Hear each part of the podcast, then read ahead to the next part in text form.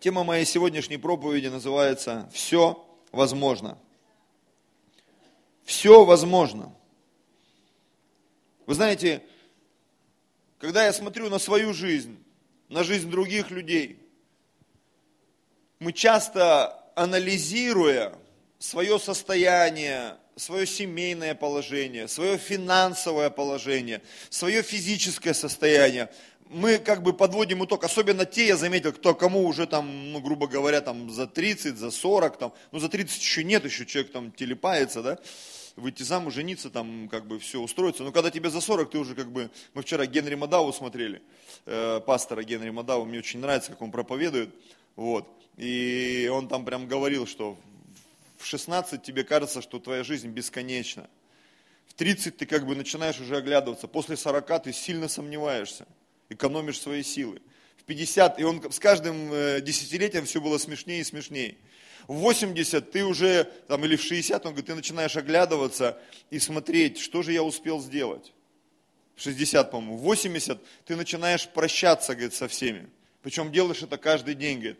А в 90 ты уже просто ждешь когда же это произойдет, чтобы это не произошло не неожиданно. Поэтому мы должны тот временной период, промежуток, который есть у нас, использовать те возможности, которые у нас есть, братья и сестры. Аминь. И вот возвращаясь к мысли к своей, я не договорил. Очень часто анализируя все это, мы говорим, ну, я в таком состоянии финансовом, духовном, физическом, потому что так сложилось.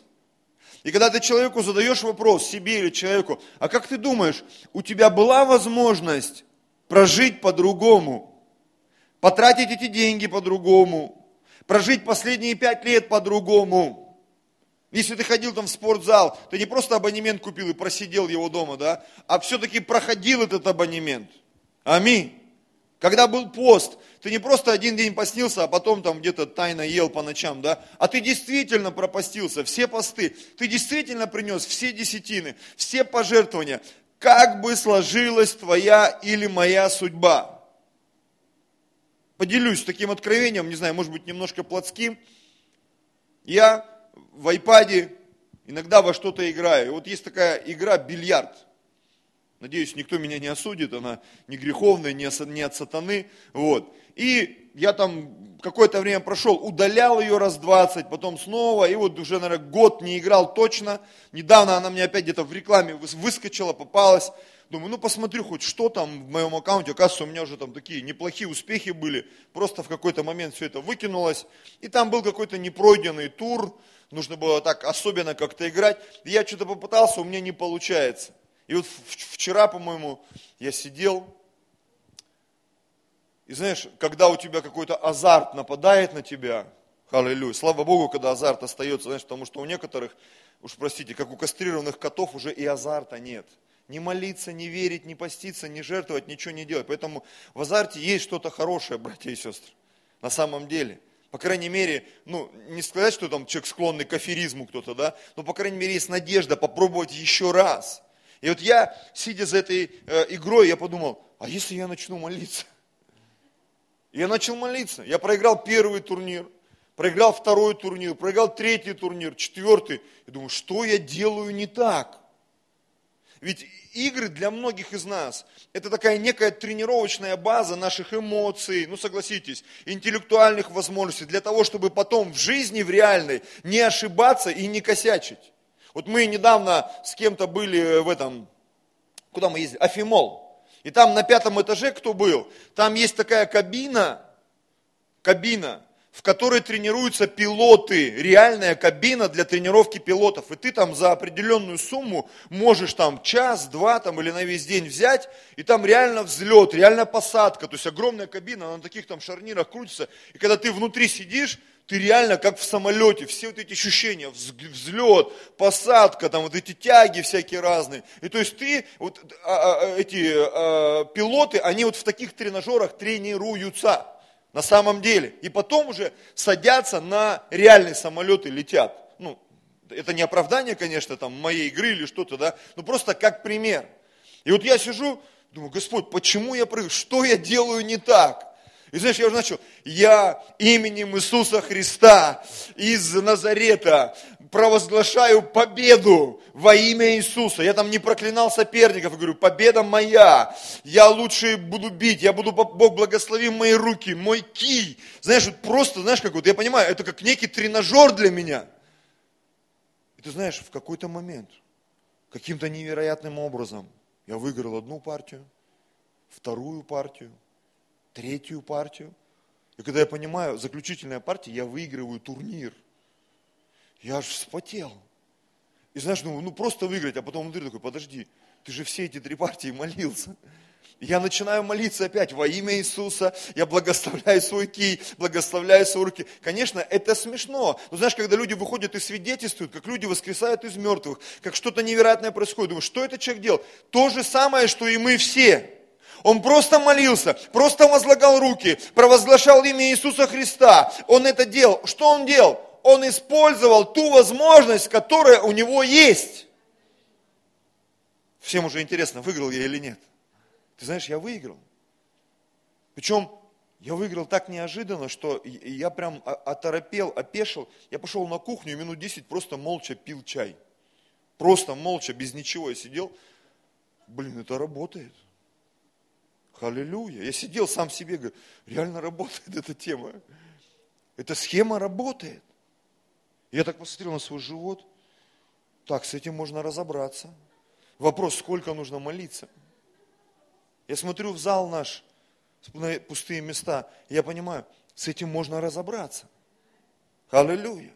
Возможно, в твоем кошельке есть бреши серьезные. Я тебе хочу сказать, с этим можно разобраться. С работой можно разобраться, с семейным положением можно разобраться, с кризисом в семейных отношениях можно разобраться. Аминь. С любой болезнью, с любым, с любым проклятием, с любой какой-то закрытой дверью можно разобраться. Вопрос возможностей. Вопрос возможностей и того, как ты их используешь. Аминь. Давайте мы посмотрим в Слово. Первая иллюстрация – это Марка 9 глава, 14 стих. Тема проповеди моей – все возможно. Марка, Марка 9 глава с 14 стиха. Придя к ученикам, увидел много народа около них и книжников, спорящих с ними. Тотчас увидев его, весь народ изумился и, подбегая, приветствовали его. Он спросил книжников, о чем спорите с ними? Один из народа сказал в ответ, «Учитель, я привел к тебе сына моего, одержимого духом немым. Где не схватывает его, повергает его на землю, и он испускает пену, и скрежещет зубами своими, и цепенеет. Говорил я ученикам твоим, чтобы изгнали его, и они не могли. Отвечая ему, Иисус сказал, «О род неверный, доколе буду с вами, доколе буду терпеть вас, приведите его ко мне». Я часто говорил, да, и говорю, что мне очень долго не было понятно, к кому обращался Иисус. И в какой-то из моментов я вдруг увидел, отвечая Ему. Он отвечал конкретно этому человеку и всем тем, которые сомневаются – вот я к этому проповеднику пойду, вот этот проповедник мне что-то скажет, а этот проповедник не скажет. Вы знаете, когда ты готов зацепиться за возможность, вообще не важно, кто тебе проповедует, кто за тебя молится и что происходит в твоей жизни. Аминь. Потому что когда ты человек возможностей, ты можешь как то женщина, которая 12 лет страдала кровотечением, пройти сквозь толпу и просто прикоснуться даже не к Иисусу, к Его одежде и скачать эту энергетику, выкачать эту силу, получить это исцеляющее помазание и благословение, потому что Иисус, Он ничего не делал в тот момент, но Он почувствовал, как сила вышла из Него и исцелила эту женщину. Почему? Потому что она сказала сама себе, она увидела эту возможность, если только прикоснусь, я получу исцеление. Иисус знал все эти принципы. И поэтому, когда ему начали предъявлять за его учеников, что вот они не смогли и так далее. Иисус говорит, вы род неверный, вы не хотите верить. Невер, неверие – это отказ от возможностей. Ты можешь себе даже записать. Почему очень часто мы упускаем возможность? Потому что мы отказываемся верить, братья и сестры. Просто отказываемся верить. Потому что вера – это э, такое очень, очень правильная субстанция, которая состоит из двух составляющих. Во-первых, это действие, действие, действие и уверенность в невидимом. Осуществление ожидаемого, то есть, что такое возможность? Это когда ты ее используешь. Не просто, вот у меня была возможность, но я не успел взвесить все за и против, поэтому эта возможность ушла. Очень часто возможность – это как такой некий миг, как выстрел, который ты должен использовать. На самом деле, чтобы попасть в цель, чтобы достичь результата. И как сказал один человек Божий, который уже давно на небе, он говорит, очень часто Бог предоставляет нам возможности. Но если ты не готов этой возможностью воспользоваться – эта возможность может пройти мимо тебя и, возможно, в жизни больше никогда тебе не предоставится. Поэтому вера, которую Бог наполняет наши сердца, она дает нам возможность действовать и не упускать свои шансы. И вот э, Иисус сказал этому мужчине, приведите его ко мне. И привели его к нему, и как скоро бесноватый увидел его, дух сотряс его, и он упал на землю и валялся, испуская пену. И смотрите, здесь не сказано, что Иисус бросился там его исцелять, освобождать. Иисус спросил Отца и его, как давно это сделалось с ним. Он сказал с детства. И многократно Дух бросал его в огонь и в воду, чтобы погубить его. Но если что можешь, жалься над нами и помоги нам. Знаете, вот я как пастор, я очень часто общаюсь с людьми. Очень часто, каждый день. Иногда, ну не сказать, что я там устаю от людей, но ты понимаешь, что у тебя просто передоз информации, потому что есть люди, которые, вот они говорят, говорят, говорят, говорят, как э, кто-то сказал, говори, да не заговаривайся.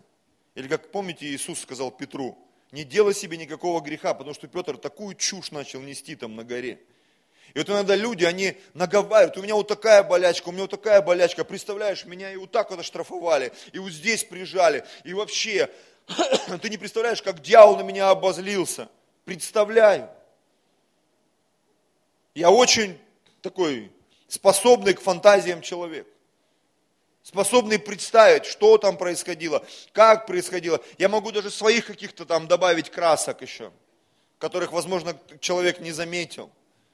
Но суть не в том, как это произошло. Суть в том, что ты с этим сделал.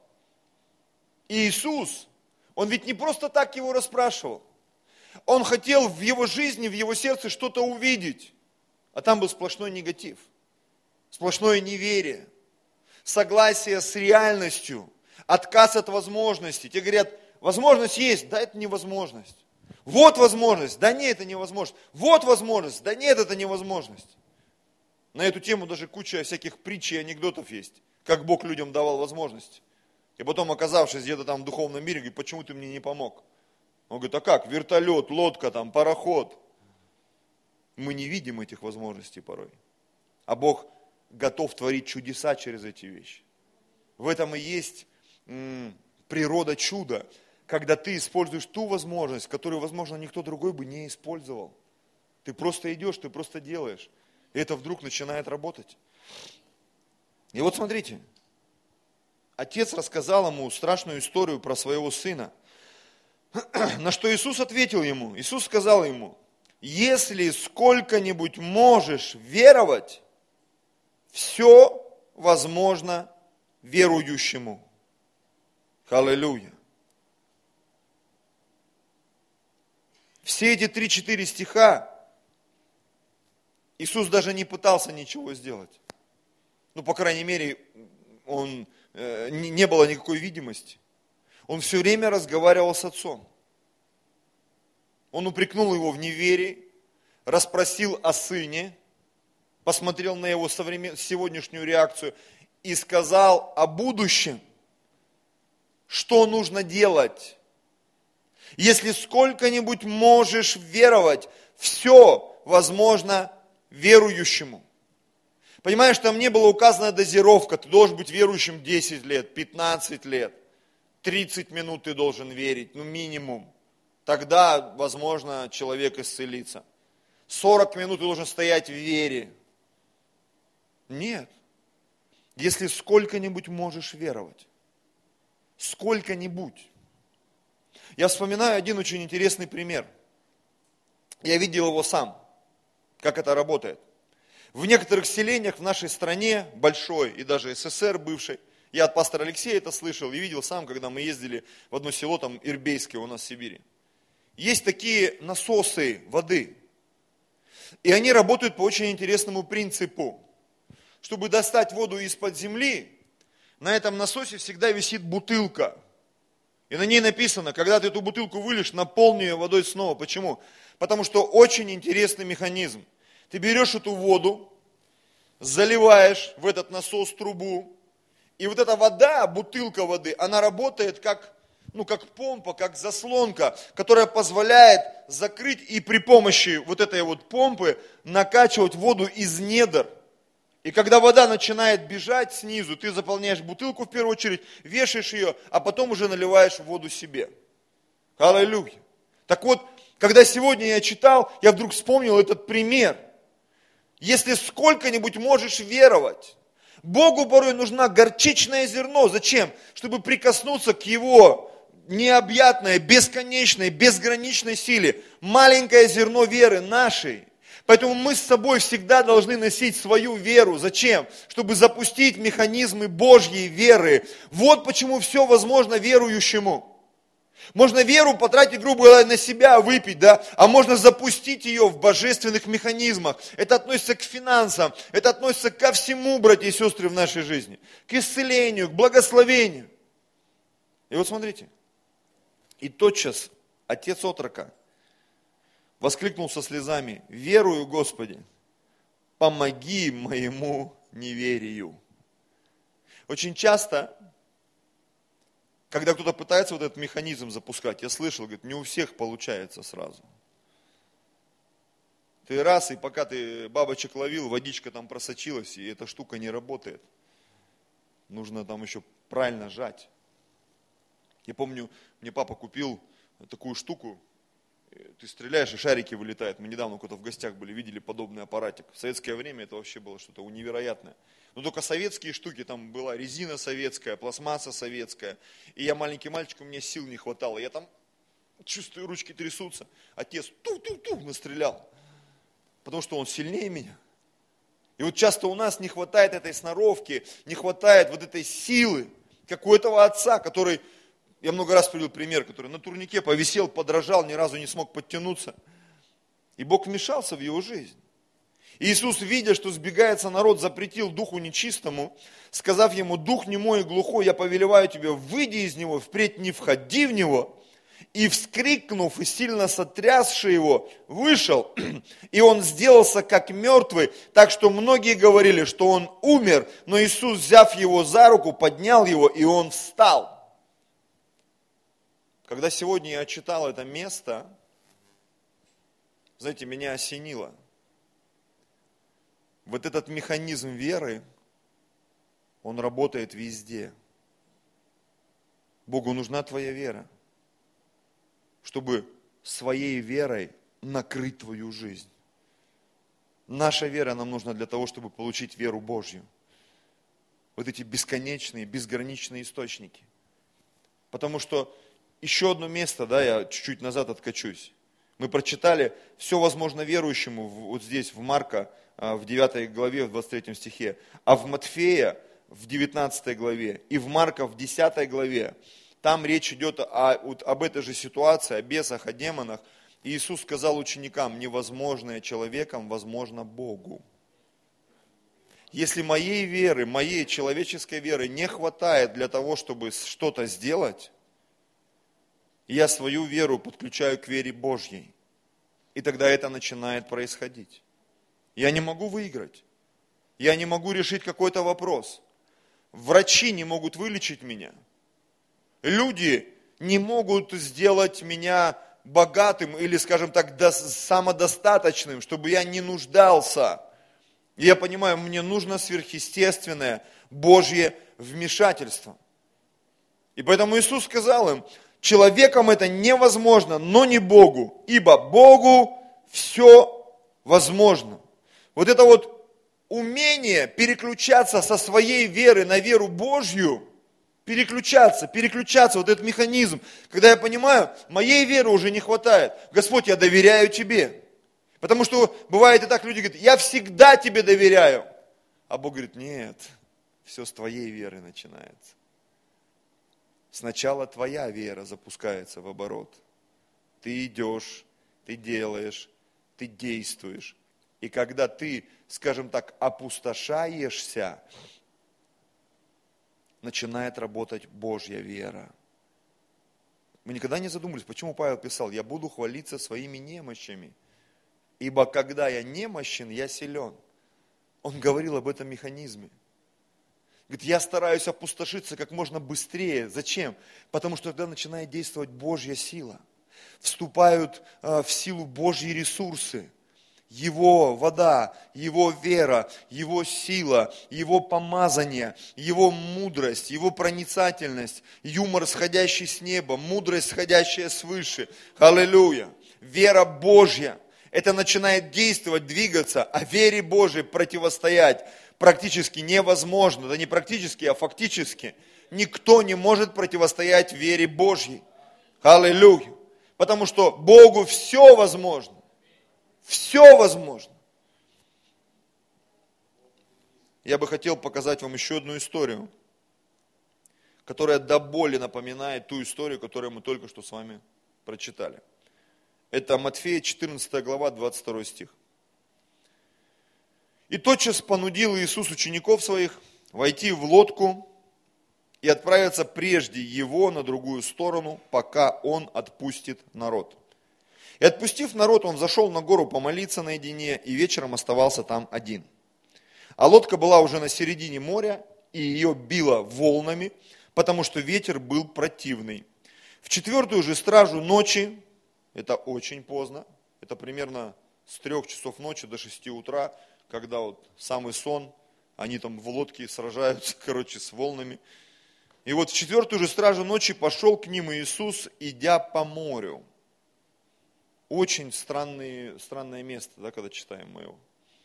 Как это, идя по морю? А вот так. И ученики, увидев его, идущего по морю, встревожились. Если бы можно было как-то там, ну, ну не материться, а выражаться, можно было сказать, что они не просто встревожились. Можно было даже сказать, что они немножко обделались.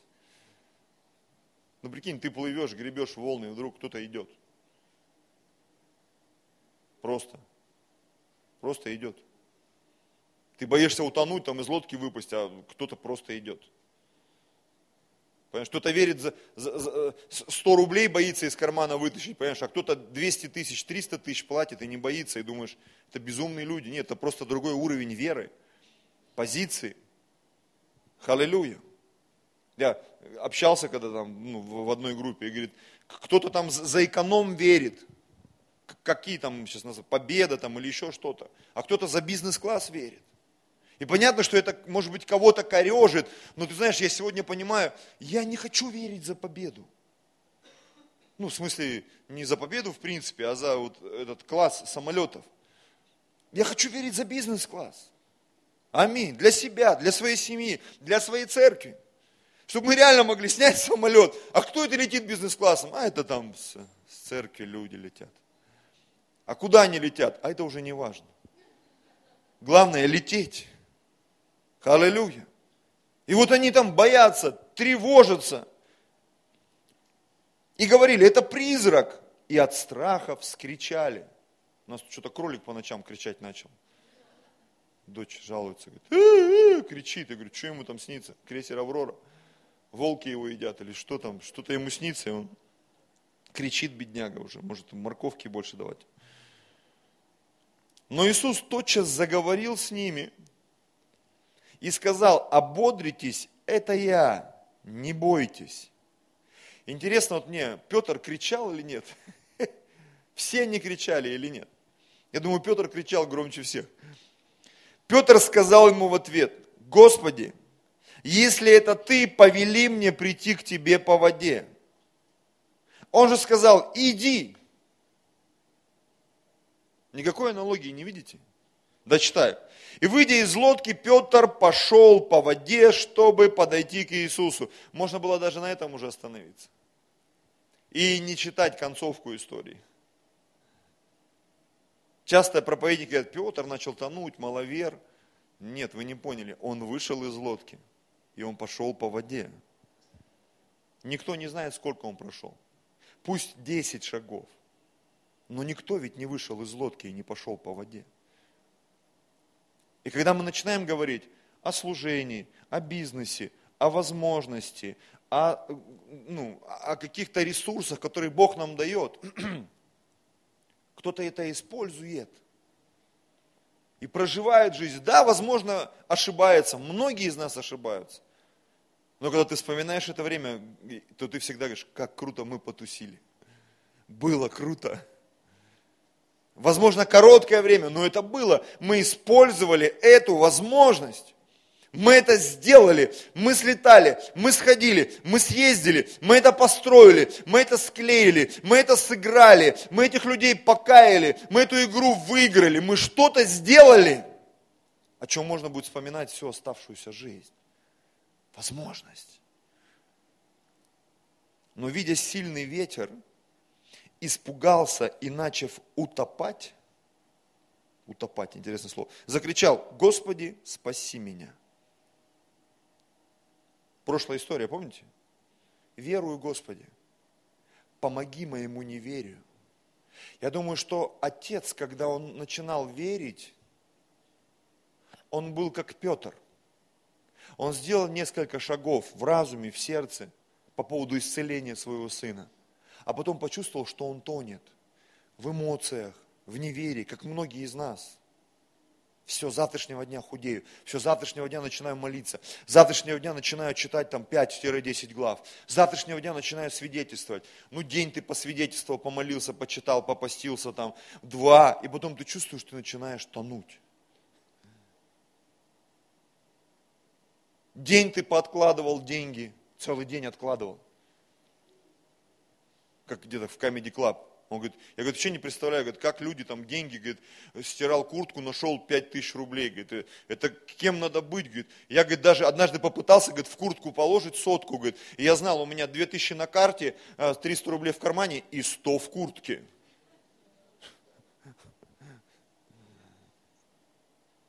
Для некоторых людей деньги, это как для Винни-Пуха мед. Это очень странный предмет. Деньги, если есть, деньги есть, то их сразу нет. У нас один товарищ был в репцентре, я помню, вспоминаю до сих пор со смехом эту историю. И он где-то работал там. И вот он пришел такой взволнованный. Фу, сегодня мне зарплату дают, братья, благословите, пойду за зарплатой. И вот он вышел за зарплатой, и там весь репцентр в окно смотрит, и он идет за зарплатой. Свернул где-то за угол, должен через 10 минут вернуться там, потому что из центра было видно место, где он работал. Он там в пельменной в одной работал. И вот он прибегает часа через четыре, немножко уже взволнованный. С лидером поговорить надо тет-а-тет, говорит, надо тысячу рублей я там должен отдать. Как? Как ты должен тысячу рублей? Ты два часа назад ушел за зарплатой. Как тысячу рублей ты уже должен? Ну так вот обстоятельства, ситуация сложилась. И когда смотришь жизни людей порой в церкви, думаешь, ты как вообще в этом оказался? Ты же два дня назад, ну все было хорошо. Ты же вышел, пошел, там все тебе аплодировали. Красавчик, сестра, молодец. И вот он к воскресенью, немного уставший, потрепанный. Не в своих штанах, да? Не в своей одежде. Что случилось? Веры не хватило. Я почти победил. Иисус тотчас простер руку, поддержал его и говорит ему, маловерный, зачем ты усомнился? И тогда вошли они в лодку, и ветер утих. Вы заметили, как в том и в другом случае Бог давал возможность как отцу, так и Петру совершать все той верою, которую имеют они. И Бог был готов поддерживать их веру. Точно так же, как все Евангелия заканчиваются. Он говорит, идите и проповедуйте Евангелие, а я буду с поспешеством сопутствовать. И они пошли и проповедовали, а Господь давал чудеса и знамения.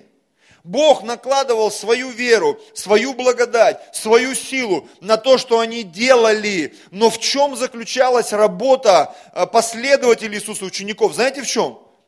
Возможность. Вера – это возможность. Если ты пошел и пошел до конца, значит, ты используешь возможность. И Бог это ценит, братья и сестры. Я пойду до конца. Почему Павел писал, вы еще не до крови сражались? Потому что когда ты сражаешься до крови, это значит, что ты уже, грубо говоря, где-то выходишь за грани своих возможностей, потому что ты уже начинаешь что-то терять, кровь. А кровь это душа. В крови душа написано. Ты начинаешь терять, растрачивать себя, свои силы, энергию, эмоции, финансы. Ты опустошаешься. И Бог видит это и говорит, слушай, вот этого человека, брата, сестру, мужчину, женщину, нужно восполнить его ресурсы. Зачем? Чтобы он продолжал двигаться дальше во славе Божьей.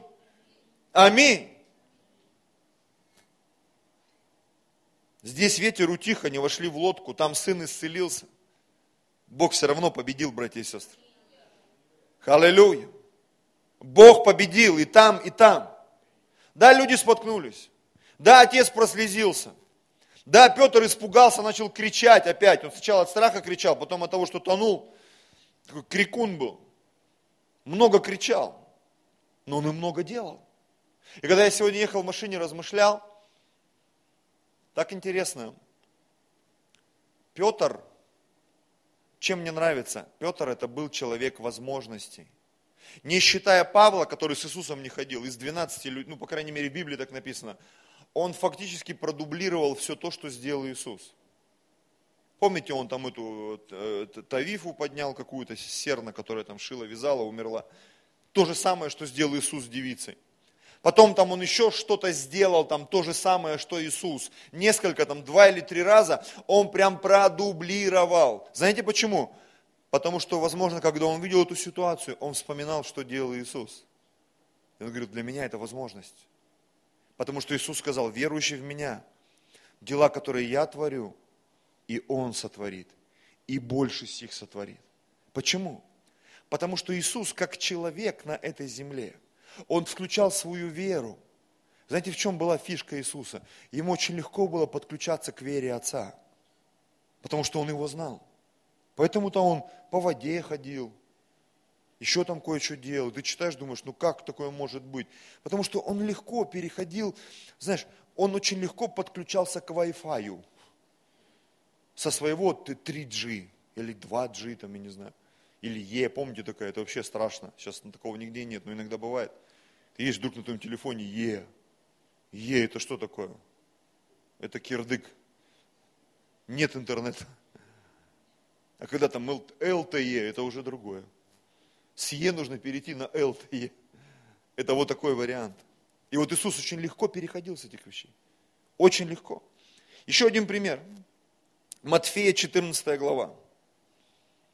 Когда же настал вечер, приступили к нему ученики его и сказали, место здесь пустынное, и время уже позднее. Отпусти народ, чтобы они пошли в селение и купили себе пищи. Смотри, так интересно, они не пришли к Иисусу, сказали, Господь, давай что-нибудь замутим, да уж, простите за мой греческий, ну, как бы в формате современного перевода, предположим, что они бы так его спросили давай что-нибудь замутим, люди голодные.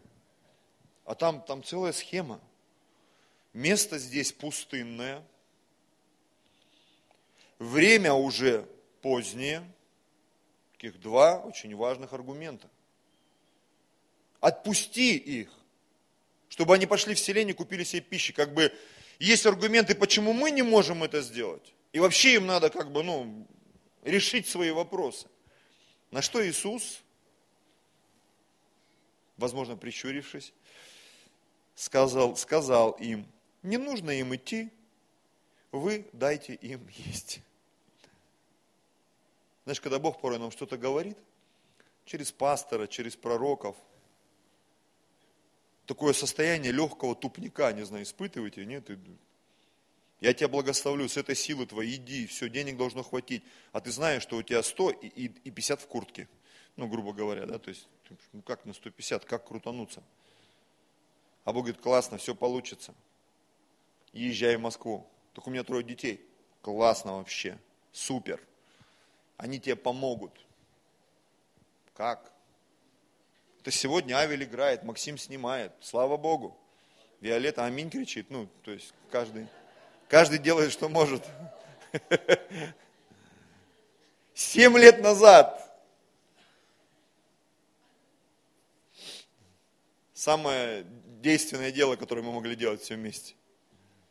Полезные ископаемые. Ну, конечно, я утрирую. Дети, сегодня они выросли. Я помню, когда мы приезжали в первый год в Зеленогорск, я был свидетелем, и у моей жены спросили, а вообще как у вас там атмосфера в церкви, как народ? И Люда говорит, ну вы знаете, сейчас такая ситуация, мы просто всех любим.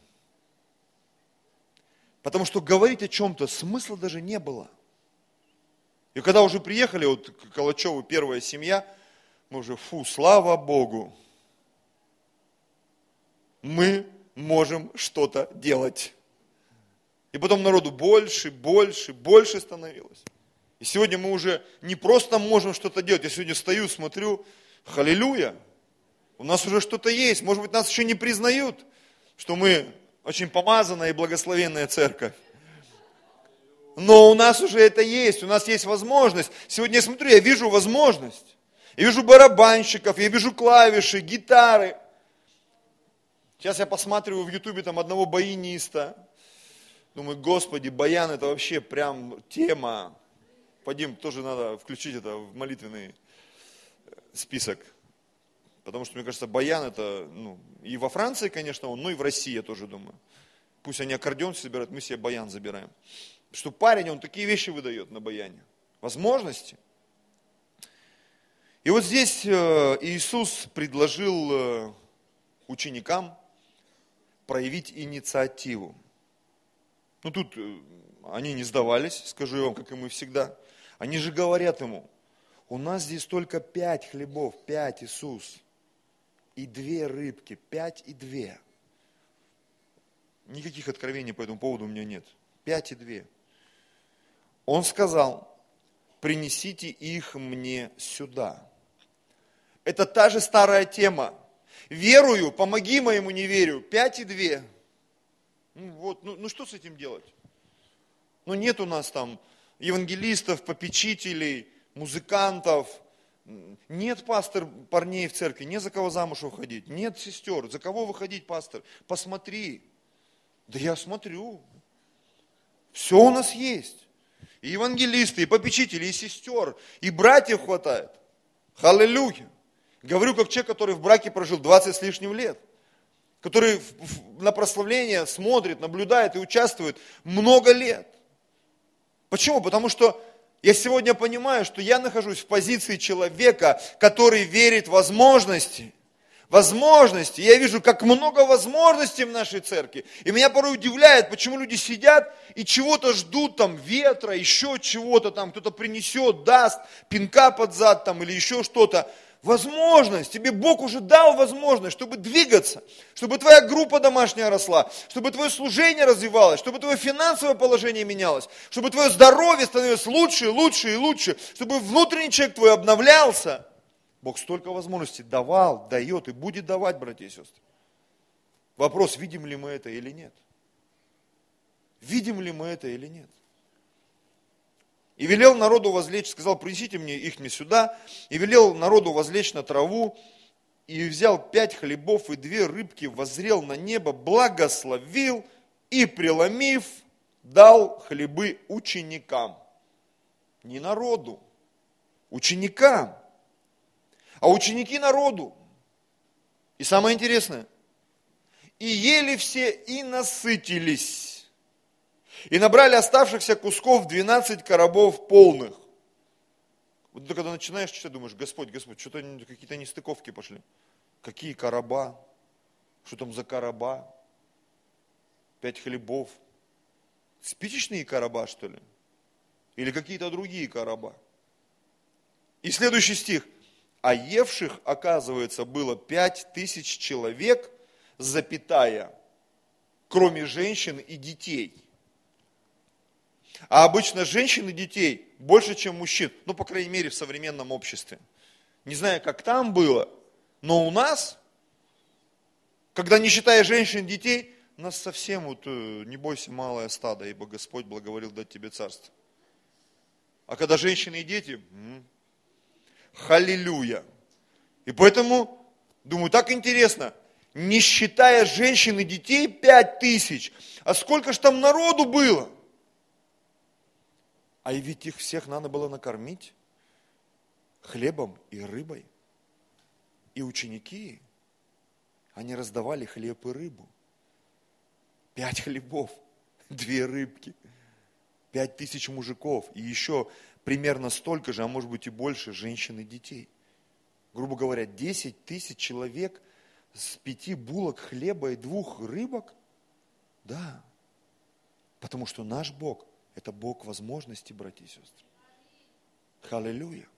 И поскольку сегодня мы говорим о чудесах, очень сильно хотелось бы каждому из нас, мне, вам, чтобы мы ухватились за это откровение – что когда наша вера, даже с горчичное зерно, Богу хватит твоей веры, чтобы спасти вот такой большой город, как Москва. Чтобы спасти 100 человек, или 200, или 300, или 400. Это все дело Божье, братья и сестры.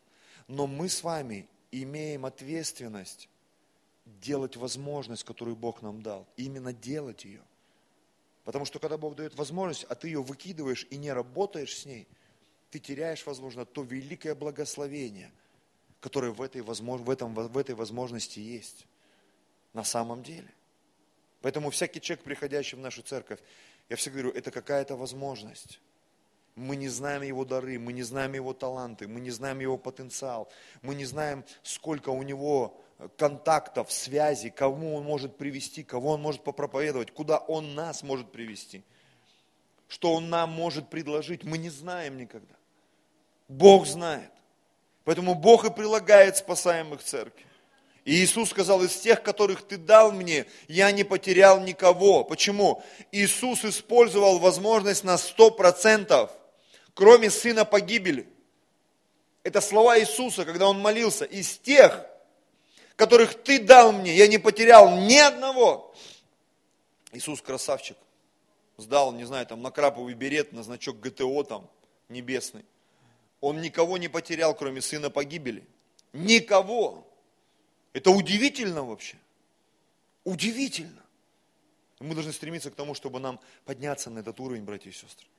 Любую возможность, которую дает Господь, использовать, использовать, использовать. Использовать. Я когда сидел сегодня, знаете, аж формула внутри меня родилась. Что такое вера? Вера это или территория, или атмосфера, или время для возможности. Еще раз прочитаю. Вера – это или территория, то есть ты где-то оказался, и ты вдруг чувствуешь, «А, я здесь, у меня есть возможность. Грубо говоря, я приехал в Москву, есть возможность ходить на Красную площадь. Ну, я так утрирую я приехал куда-то, есть возможность вот это сделать, туда сходить, это посмотреть, с тем встретиться. Ну, понимаете? Я где-то оказался. Второй момент – атмосфера. Когда ты попадаешь в какую-то атмосферу, и ты чувствуешь, что сейчас такое помазание. Что хочешь, можно просить или делать. Помните, как Моисея понесло? Бог с ним там общался, общался, халилюя, я с тобой пойду. говорит, если ты не пойдешь, я не пойду. Да нет, я пойду. А так, если ты не пойдешь, только это ангел, то я точно не пойду. И там, помните вот это вот странное вот это? И Господь говорит, клянусь тебе, пойду. И Моисей, фу, покажи мне славу свою.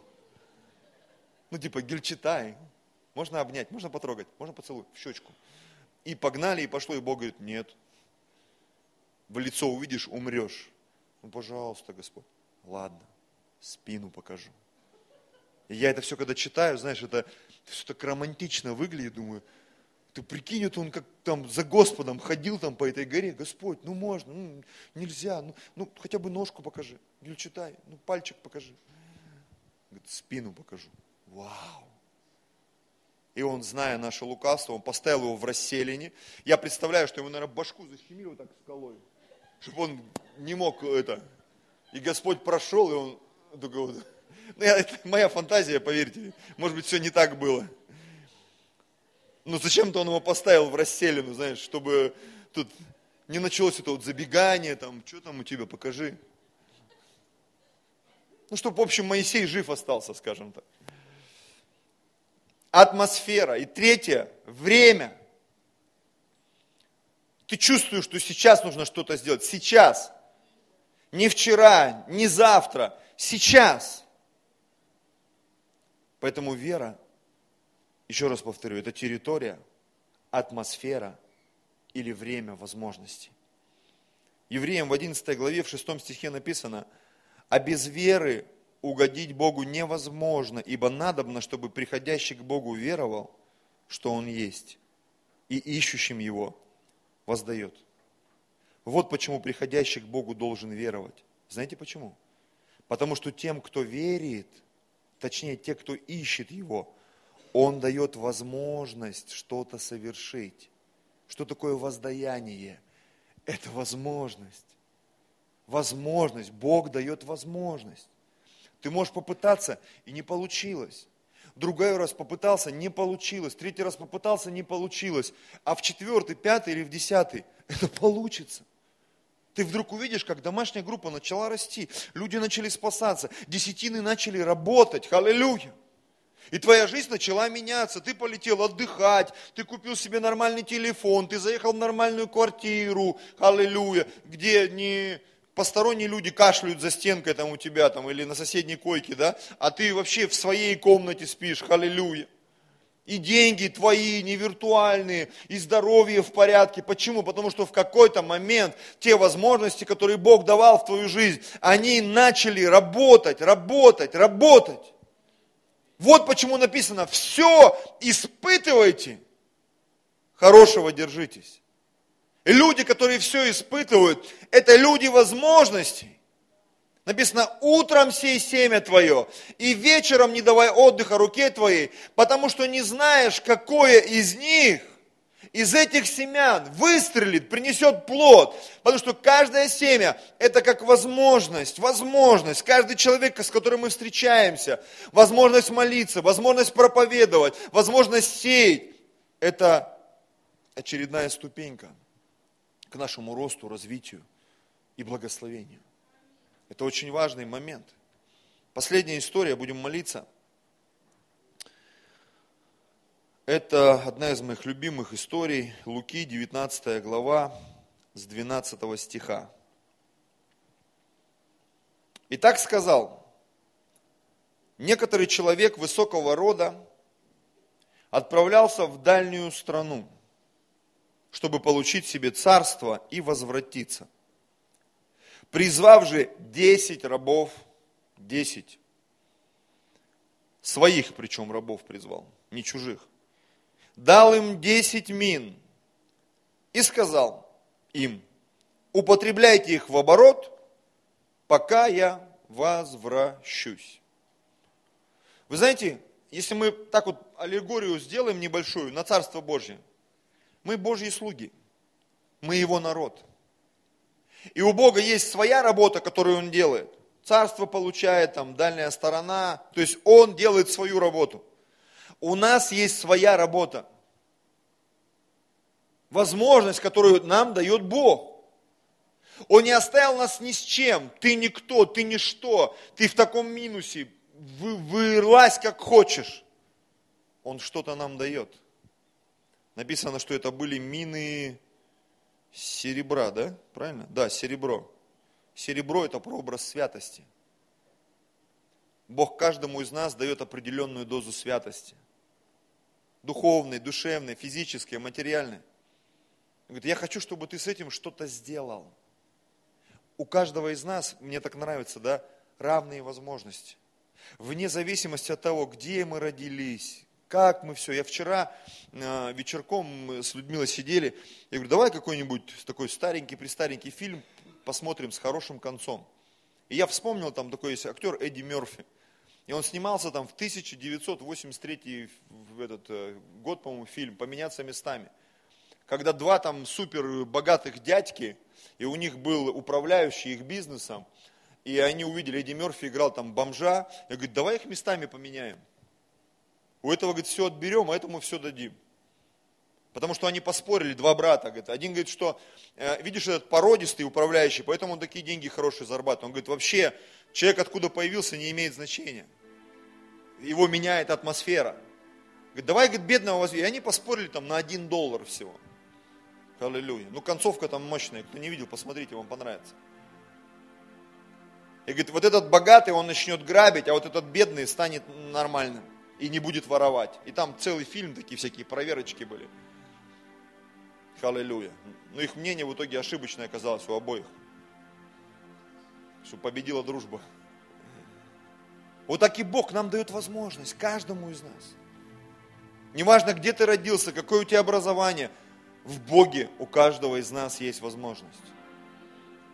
Аминь. Причем написано, последние могут стать первыми, а первые могут оказаться в конце. И вот 15 стих. Когда возвратился, получив царство, велел призвать к себе рабов тех, которым дал серебро, чтобы узнать, кто что приобрел. Пришел первый и сказал, господин, мина твоя принесла 10 мин. И сказал ему, хорошо, добрый раб, за то, что ты в малом был верен, возьми в управление 10 городов. Опа. Вот это да. Тебе дали просто серебро. Он крутанулся, а потом ему дали 10 городов. Это уже очень серьезно, братья и сестры. Когда тебе дают 10 городов. Не просто где там трупы, пустые дома, там нет. Там, где живут люди, там экономика, там бизнес, управление. Это невероятные возможности. Возможно, одна мина – это ничего, это так мало, это просто такой некий тест, некий тест, проверка на вшивость. Но когда мы проходим эту проверку, Бог вдруг невероятно начинает использовать нас. Мы с Людмилой два дня назад э, ехали пол второго ночи домой с посещения. И просто, ну, размышляли. Интересно, что а, а, она делилась, э, что говорит, мы в 2000 году мы поехали первый раз, да, я, я второй раз уже ехал, ты первый, на Банихина, что я уже на Джона Ванзине ездил. И она говорит, я поехала, а, она была беременна Максимом, и такой, говорит, сильный токсикоз был, что она просто, говорит, не ходить, не вставать. Но, говорит, когда мы собрались ехать на Банихина, я только пастором стал, буквально там месяц пастором был. Ей мама сказала, говорит, и я, говорит, Представляешь, Людка, едь в Москву, может быть, ты никогда там не будешь, это такая возможность, всю жизнь вспоминать будешь. И помню, бедная моя жена ехала с этим токсикозом, на всех фотках она такая вот, умирающая лебедь, вот. И она говорит, кто ж знал, что мы жить здесь будем, если, говорит, тогда бы нам сказали, мы бы не поверили бы ни за что, мы пасторами были месяц всего, месяц. Для нас пастырство это было что-то такое вообще, халилю. Знаешь, как вот большая корона, когда она слазит, и ее там все. Какая Москва? И вот прошло 18 лет, братья и сестры. И целуй меня уже, 18 мне везде. Опа! Мы в Москве. Может быть, не так, как хотелось, но мы здесь. Мы эту возможность не упустили. И ты знаешь, когда я смотрю на все это, я помню, мы где-то были, э, по-моему, у Инны с Сашей где-то в клубе там. И э, там была такая фишка, садят человека, на мне все началось, и на мне закончится, что мы больше не встречались по этому поводу. И люди говорят что-то хорошее в твою жизнь. Я иногда включаю, переслушиваю, что люди говорили про меня. И помню, жена сказала, говорит, он, говорит, крышки открывает нам, говорит, чтобы мы вылазили из своих вот ограничений. Что на самом деле я ее постоянно брал, куда-то тянул. Мы на библейку поехали, туда поехали. Миссионерами куда-то уехали, в Москву уехали. Ее мамуля только пук-пук-пук вот эту вот валерьянку. Детей рожали, когда никто не рожал. Мы пролетели мимо всех этих вот материнских капиталов. Ну, говорит, а почему вы не взяли? Потому что их не давал никто тогда, когда мы рожали. Все мимо было. Люди там где-то что-то петляли, там кто-то рядом, близко. Мы как лохари последние. Но знаешь, когда возможность в Боге предоставлялась, знаешь, как чуйка такая, ты, о, вот мимо этого я не пройду. Да там где-то, может быть, но здесь нет. И оглядываясь назад сегодня, я понимаю, что те возможности, которые Бог давал мне, и которые я смог использовать, они очень сильно подбросили меня. Очень сильно подбросили. Я часто говорю людям, которые оказались в Москве, ребята, это такая возможность подняться. Это такая возможность, что Москва это как океан. Тебя может так нахлобучить, день всплывешь в районе Владивостока и в Москву больше не ногой. А можешь умудриться, знаешь, как на серфинге. И ты так улетишь финансово, духовно, душевно. Аллилуйя. Это удивительный город. Мы живем в удивительное время, в удивительном месте. Нам повезло, братья и сестры, потому что улыбнуться соседу, скажи, аллилуйя.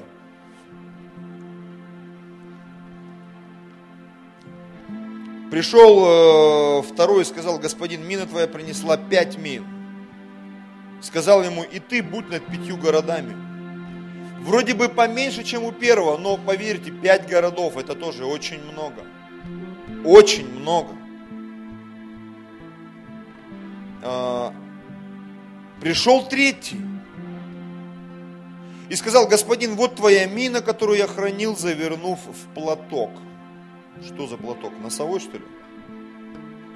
Ибо я боялся тебя, потому что ты человек жестокий, берешь, чего не клал, жнешь, чего не сеял. Какую-то чушь вообще понес. Знаешь, я заметил очень часто, когда мы упускаем возможность, мы начинаем придумывать. Президент не тот, страна не та, вот с мужем не повезло, с женой промахнулся – церковь какая-то вот не такая, пастор странный. Вообще вся жизнь какая-то, вот я не в то время родился, не с той ноги встал. Слава Богу за мудрых господинов. Аминь. Которые лукавым рабам не дают спуску. Господин же сказал ему, твоими устами буду судить тебя, лукавый раб. Ты знал, что я человек жестокий, беру чего не клал, жну чего не сеял. Знаешь, там интересно, я часто над этим раздумываю. Я не думаю, что он был жестоким. Он обратился к нему, ты имел эту информацию, и ты с ней не разобрался. Знаешь, когда мы имеем какую-то информацию, для кого-то эта информация, она ничего из себя не представляет. А для кого-то эта информация возможность. Понимаете? То, что для кого-то это фу, да не дай Бог, кто-то говорит, о, круто, я возьму. Зачем? Как зачем? Я помню, э, Игорь Николаев такой певец, если кто знает, помните, это «Выпьем за любовь», вот, песня у него есть такая. И вот он где-то сидел на радио, брал интервью еще там в 90-е, не помню, давненько было. И какая-то женщина звонит в, прямом эфире, говорит, вы знаете, Игорь, я тут узнала, мне сказали, что вы за песню берете 4000 евро, чтобы сочинить. Ну и такая возмущенная, типа, как лгут, как можно такие деньги за песню брать? Знаете, Игорь Николаев с улыбкой говорит, вы знаете, женщина, вас обманули, никто за 4000 евро песню писать не будет. Я беру гораздо больше. И там в трубке такой вакуум. В смысле? В прямом. Когда у тебя есть возможность, ты можешь ее использовать на 100% и больше.